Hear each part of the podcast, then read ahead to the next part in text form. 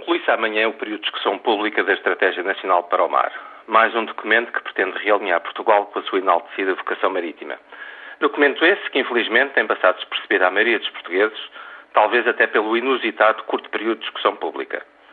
A verdade é que temos, ao longo dos últimos anos, sido confrontados com reflexões, documentos estratégicos, comissões, equipas de missão, programas ditos operacionais e a sensação que todos aqueles que ao longo das últimas décadas têm dedicado a sua vida profissional aos assuntos do mar é que nada, ou muito pouco, tem resultado concreto. Para a esmagadora maioria desses profissionais, o mar português continua encalhado.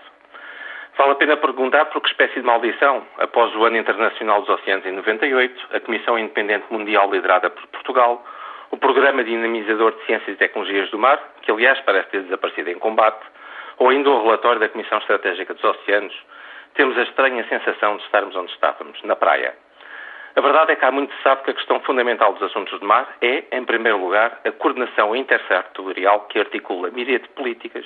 instituições, interesses públicos e privados à volta do mar.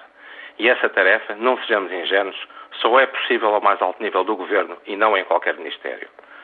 A verdade é que há muito se sabe que é necessário criar um cluster económico em volta do mar que integre e não agregue, note-se,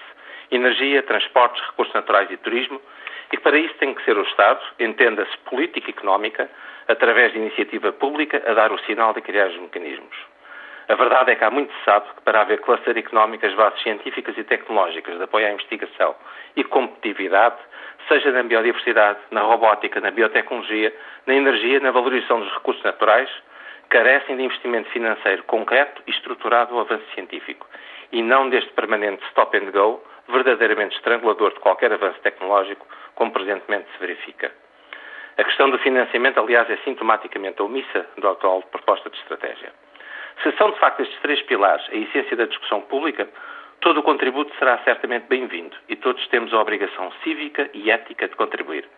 Se não é esta a essência do debate, então talvez até aos 15 dias sejam desnecessários.